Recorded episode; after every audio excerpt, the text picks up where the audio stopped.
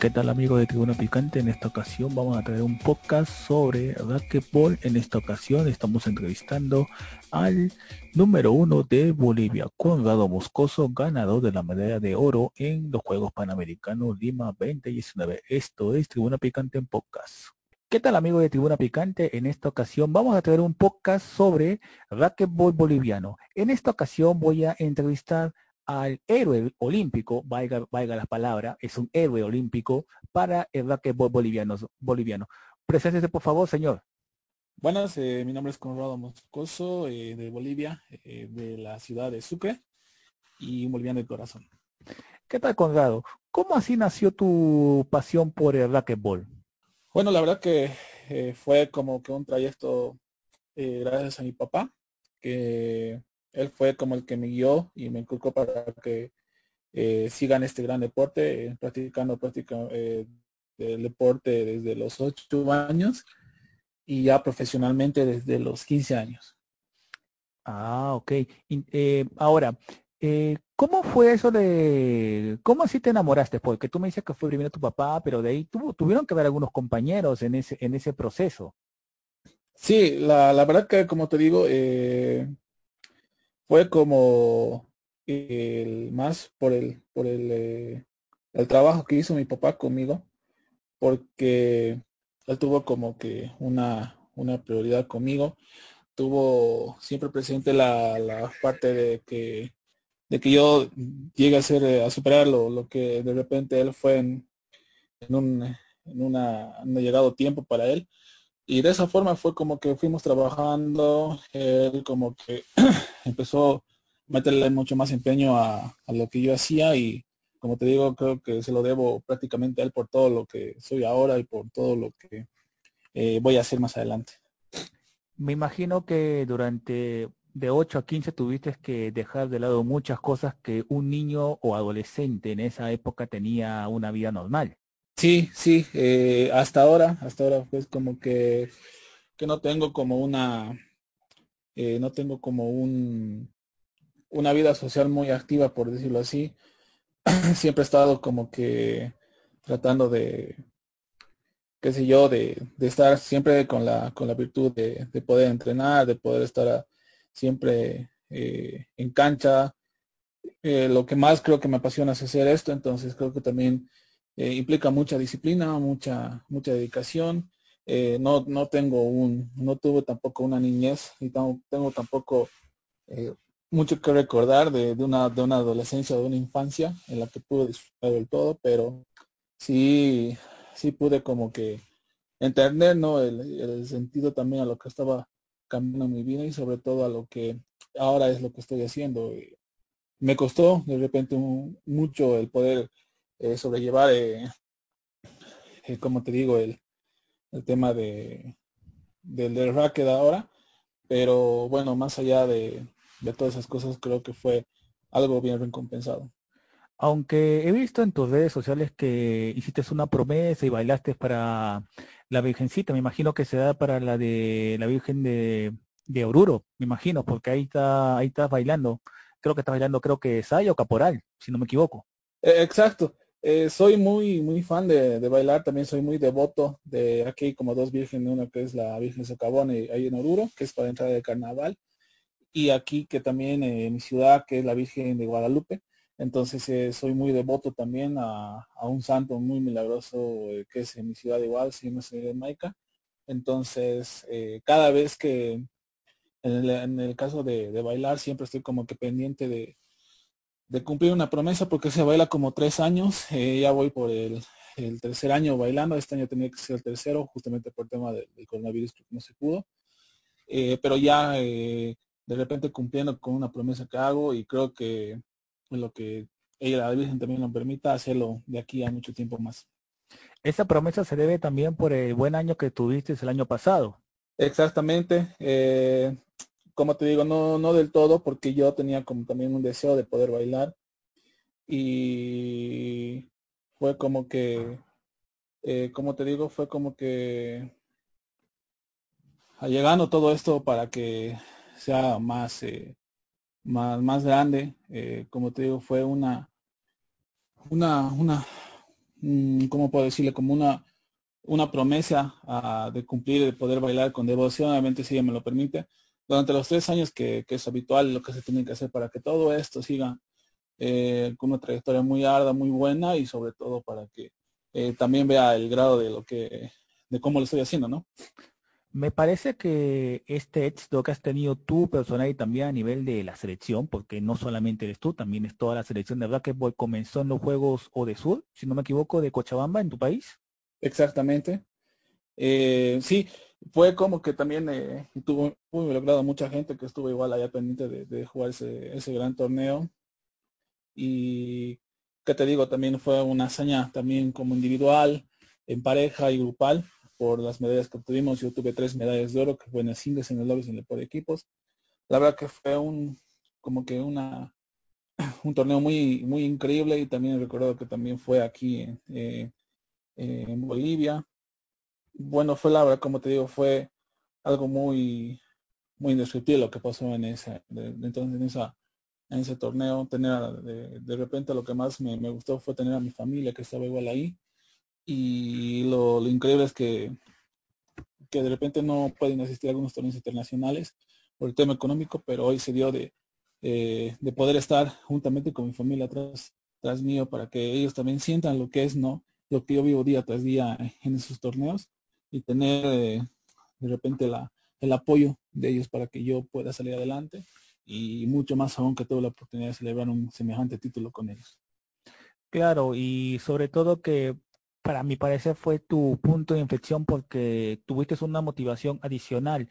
O sea, con la ayuda de tu gente, de tu familia, pudiste encarar con mucho mejor cara el, siguiente reto que era Lima 2019.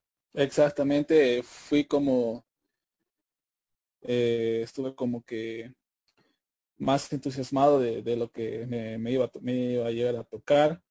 Eh, era como que un plus para mí el hecho de, poder estar firme en, esa decisión y sobre todo que, que venía con una, con una, de repente con una espina eh, clavada ahí por el tema que no fue bien el, en, la, en, eh, en, los Juegos Panamericanos en Canadá. No tuve la, o sea, tuve la oportunidad de de, repente conseguir la medalla, pero eh, estuvimos, estuvimos muy cerca de poder lograrla y también que también fue una, una medalla muy, muy significativa también como para nosotros como para el país. Y bueno, creo que también eso tuve que repercutir muchísimo para que todo eso eh, marque y sea como que eh, como también un empujón para que salgamos adelante, ¿no? Y obviamente ya jugando me sentí súper bien y obviamente con la responsabilidad porque también como estaba banderado, eh, la responsabilidad era mucho más grande, entonces traté de hacerlo hasta lo imposible para que dejara hasta, hasta lo más alto al nombre de mi país. ¿Te consideras un ejemplo a seguir para las nuevas generaciones de, bueno, niñas y niños de racquetball? La verdad es que yo considero que ellos son más bien como que mi motivación, mi, mis ellos también son mi ejemplo a seguir. Y es lo que yo busco también, ¿no? Ser como un ejemplo para que ellos te, también lleguen a motivarse detrás lo que hice yo, lo que hicimos los demás, y sea de la mejor forma, porque queremos que no, que esto, lo que las personas que vienen detrás de nosotros surja más y haya como que un, un balance muy grande de, de todas estas cosas buenas que, han ido dándonos poco a poco, ¿no? Y obviamente siempre con el sueño de que nos superen y sean mejor que nosotros. Eh, ¿Qué le falta a Boy boliviano para eh, seguir haciendo historia? Porque a pesar de las limitaciones, me imagino, como somos un país sudamericano, no hay que tener vergüenza de decirlo, las carencias faltan. Eh, ¿Crees que todavía has llegado a tu techo junto con tus compañeros de selección? yo sé que estoy de repente un poco joven, por decirlo así, entonces quiero aprovechar el máximo de lo que nos está dando la, virtud de poder seguir jugando este deporte, obviamente con la bendición de Dios. Y, todo salga de la mejor forma, eh, creo que es lo que siempre pido, que nos dé salud para que podamos afrontar, obviamente, de, de, una, una manera muy grande para que todo esto sea algo bonito, algo bueno y seguir representando el país. Y conociéndolo también muy bien a los chicos, porque son con familia, eh, estoy muy seguro que también ellos quieren lograr muchas cosas al igual que yo.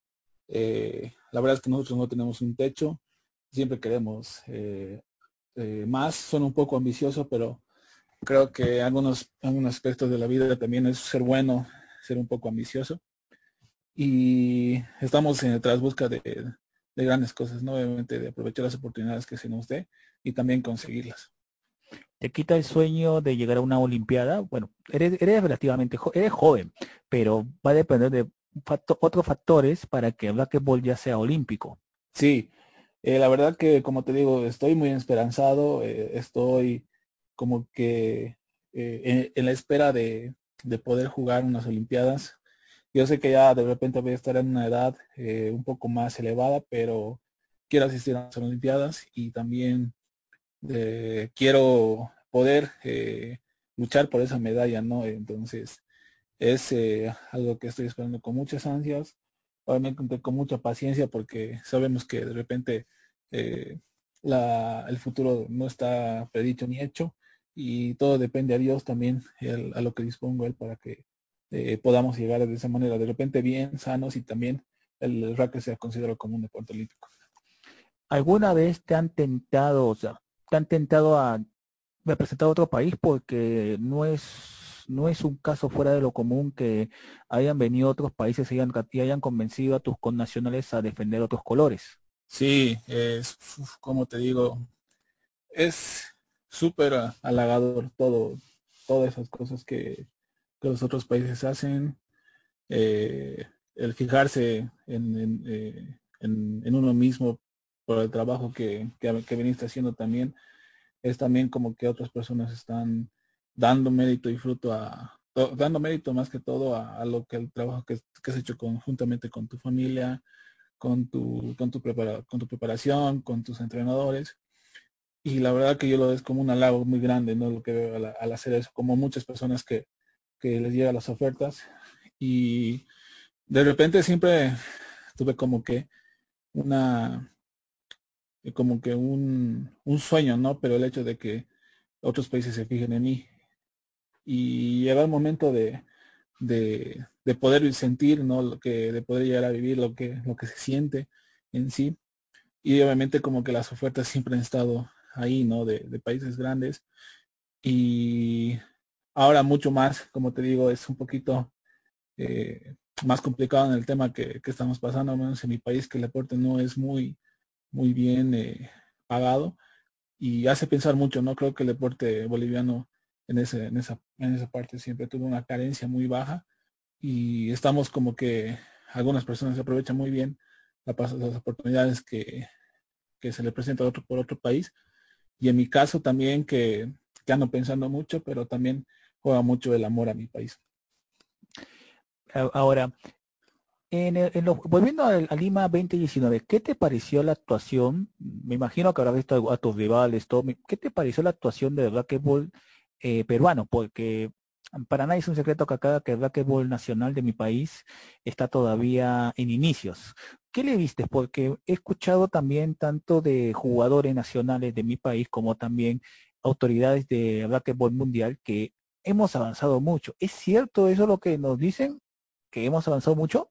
La verdad que, como te digo yo, el, tiempo que vengo jugando, sí me los topé, sí me los topé y son las mismas personas que vienen a jugar de entre, entre otros años hasta ahora, hasta la fecha, grandes amigos, por cierto, de tanto la selección, de, como te digo, peruana. Y el nivel que, tenían antes al nivel que, tienen ahora, la verdad que creció en una magnitud muy grande. y creo que son eh, personas igual a las que hay que tener eh, mucha admiración por sobre todo por cómo han decidido llevar este esta gran eh, este gran emprendimiento sobre todo este gran encamino que tienen ellos. Y también al, jugar unos juegos muy importantes a representar dignamente al, país lo hicieron de una manera muy grande. Eh, sobrepasaron creo que las expectativas de otros de, de, otros jugadores incluyéndome. Y vimos que como que a un equipo Perú más reforzado más completo, más redirigido también y más decidido con lo que ellos quieren. Y la verdad que, también es de mucho de admirar, ¿no? Subieron muchísimo el nivel y la verdad que quedé muy sorprendido y muy admirado por todo el, el, empeño que también ponieron. Y también yo creo que demandaba, ¿no? El hecho de, de, de, la, del torneo y también sobre todo de los Juegos Panamericanos, que es un torneo muy grande, el hecho que también estén en una preparación y han llegado en un, en un nivel alto. Ahora por la pandemia, eh, tú ya tenías planeado ya participar en los grandes en los grandes slam porque bueno eh, como no somos como el racquetball no es un deporte olímpico el ciclo olímpico acaba en los panamericanos se viene un año se puede decir de comillas de descanso. Tenías preparado en este año que era supuestamente de olimpiadas pero lamentablemente vino la pandemia y ya tenías un programa eh, sí como tal el, el racket siempre ha estado en actividad. Eh, este año teníamos un panamericano que se iba a realizar aquí en en Bolivia, en la ciudad de Santa Cruz. Eh, obviamente que se suspendido por el tema del coronavirus. Eh, tenemos un mundial, no sé si llega a hacerse eh, realidad del, torneo, que aún también estamos en espera que es en México. La parada del tu profesional que en sí también ha estado vigente, que se jugó prácticamente los tres primeros meses del año y que se cancelaron obviamente las, las paradas que, que venían por el tema obviamente del coronavirus. Y ya con todo ese tema tenemos eh, como que programado el primer Grand Slam, eh, que es el US Open en Estados Unidos, en, Minneapolis. Y pues estamos como que con esa, con esa expectativa de poder, eh, qué sé yo, de, de, poder asistir obviamente con las medidas necesarias de que todo esto sea, sea bueno también para nosotros y poder viajar. Y qué te digo, ya tenemos en calendario ya fijo todo esto. Mm, ¿Te, ¿Te, piensas dedicar a futuro a ser técnico o a ser o dedicarte a la parte dirigencial?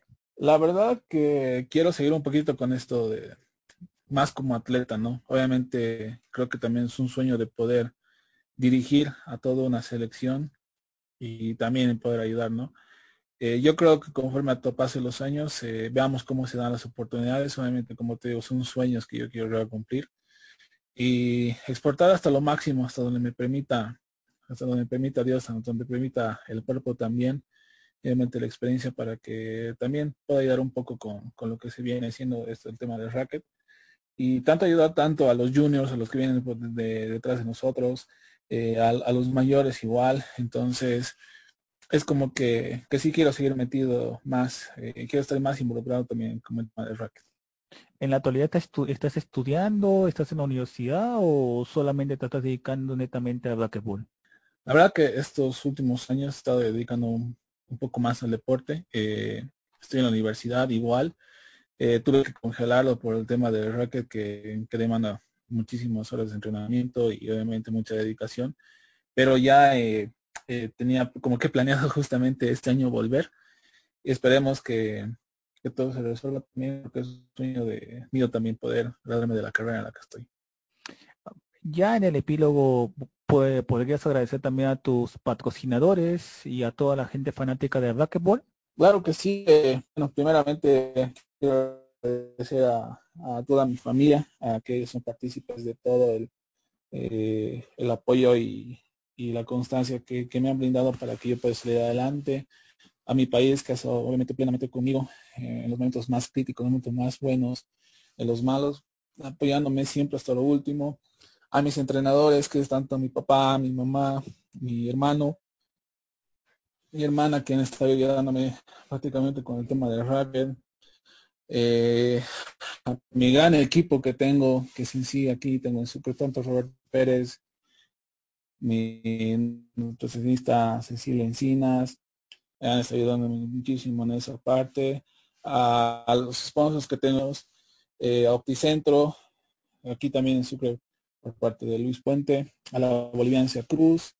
Bueno, en a ellos, ¿no? Y creo que es algo porque creo que tras un jugador siempre hay un, un, un gran equipo también.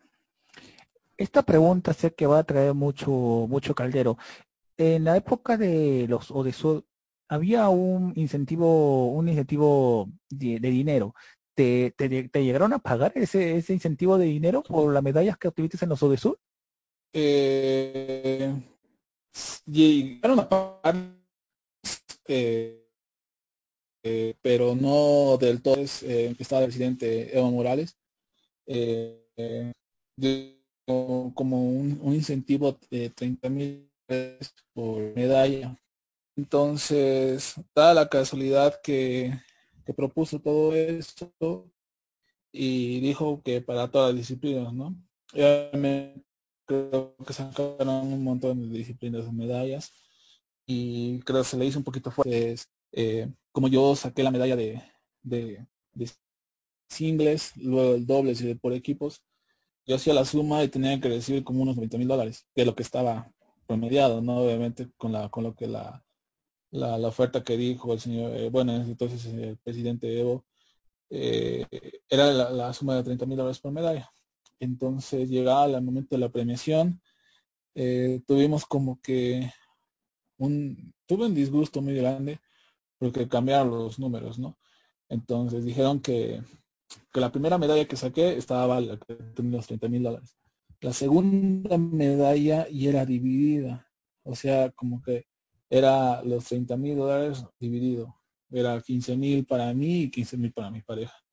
Ya la medalla por equipos fue repartida entre cuatro personas igual y fue algo como que una modificación que hicieron en el último momento, la cual no, no fue muy grato tampoco escuchar nuevamente en ese momento, porque de repente lo que yo tenía, como te tenía que recibir los 90 mil dólares, prácticamente decir como 50 y algo, no del todo, ¿no? A lo que hicieron la promesa y obviamente que lo hicieron público, que se iba a repartir eh, 30 mil dólares por medalla. Entonces, fue como que un, un conflicto, un delay igual lo que pasó igual allá. Y hubo muchas, muchas críticas a los mismos jugadores que de repente igual estaban preparándose eh, para esos juegos por el incentivo también y fue como un escándalo, ¿no? Obviamente por lo que hizo, pero dicho y eso también creo que eh, molestos todos, pero creo que no, a mí no me quitó mucho, eh, como te digo, no, no fue de mucha molestia porque estaba más feliz por, por las medallas dadas. Mm. Y ya para despedirme de esta, de esta corta y breve entrevista, eh, puedes mencionar tus redes sociales y también un gran saludo para todos los fanáticos de racquetball acá en Perú. Claro que sí, eh, estoy con mi página eh, Conrado Moscoso. En Instagram estoy con Conrado Moscoso Ortiz. Y bueno, mandar un gran saludo a toda la gente de Perú que, que me quedé súper feliz con todo el trato que me dieron tanta, eh, tanto la gente, el público que estuvo presente igual en cada partido eh, con todos los voluntarios, con la gente que iba preparando durante todo el torneo, con, los periodistas igual. A ti muchísimas gracias obviamente por la entrevista y obviamente por el seguimiento. Y bueno, decirle siempre todas las mejores bendiciones del mundo y esperemos que todo esto pase para poder estar juntos de nuevo. Igualmente, Conrado, y muchas gracias. Y sobre todo, algún día espero comerme una salteña o con una cerveza Wari al costado. claro que sí, claro que sí, encantados. Y obviamente aquí eh, en el país, eh, el país Bolivia, hermano, eh, siempre, siempre van a estar bienvenidos. Ok, muchas gracias Conrado. Gracias. Bueno, fue Conrado Moscoso en este podcast picante. Volvemos en breve. Gise Sport Sac de Gise para el mundo. Encuéntranos en Girón Guayaga 547 Interior 905 906 Lima. Pedido de ventas para ropa deportiva al 968 032 723. Gise Sport Sac de Gise para el mundo. Y luego de haber escuchado esta amena y corta entrevista con Cordado Moscoso, lo único que nos queda decirle al gran maestro Moscoso es muchas gracias y éxitos en sus nuevos proyectos. Y si ustedes quieren escuchar este podcast y otros podcasts picantes, no olvide buscar nuestro canal en Spotify como Tribuna Picante Pero Muchas gracias, hasta otra oportunidad.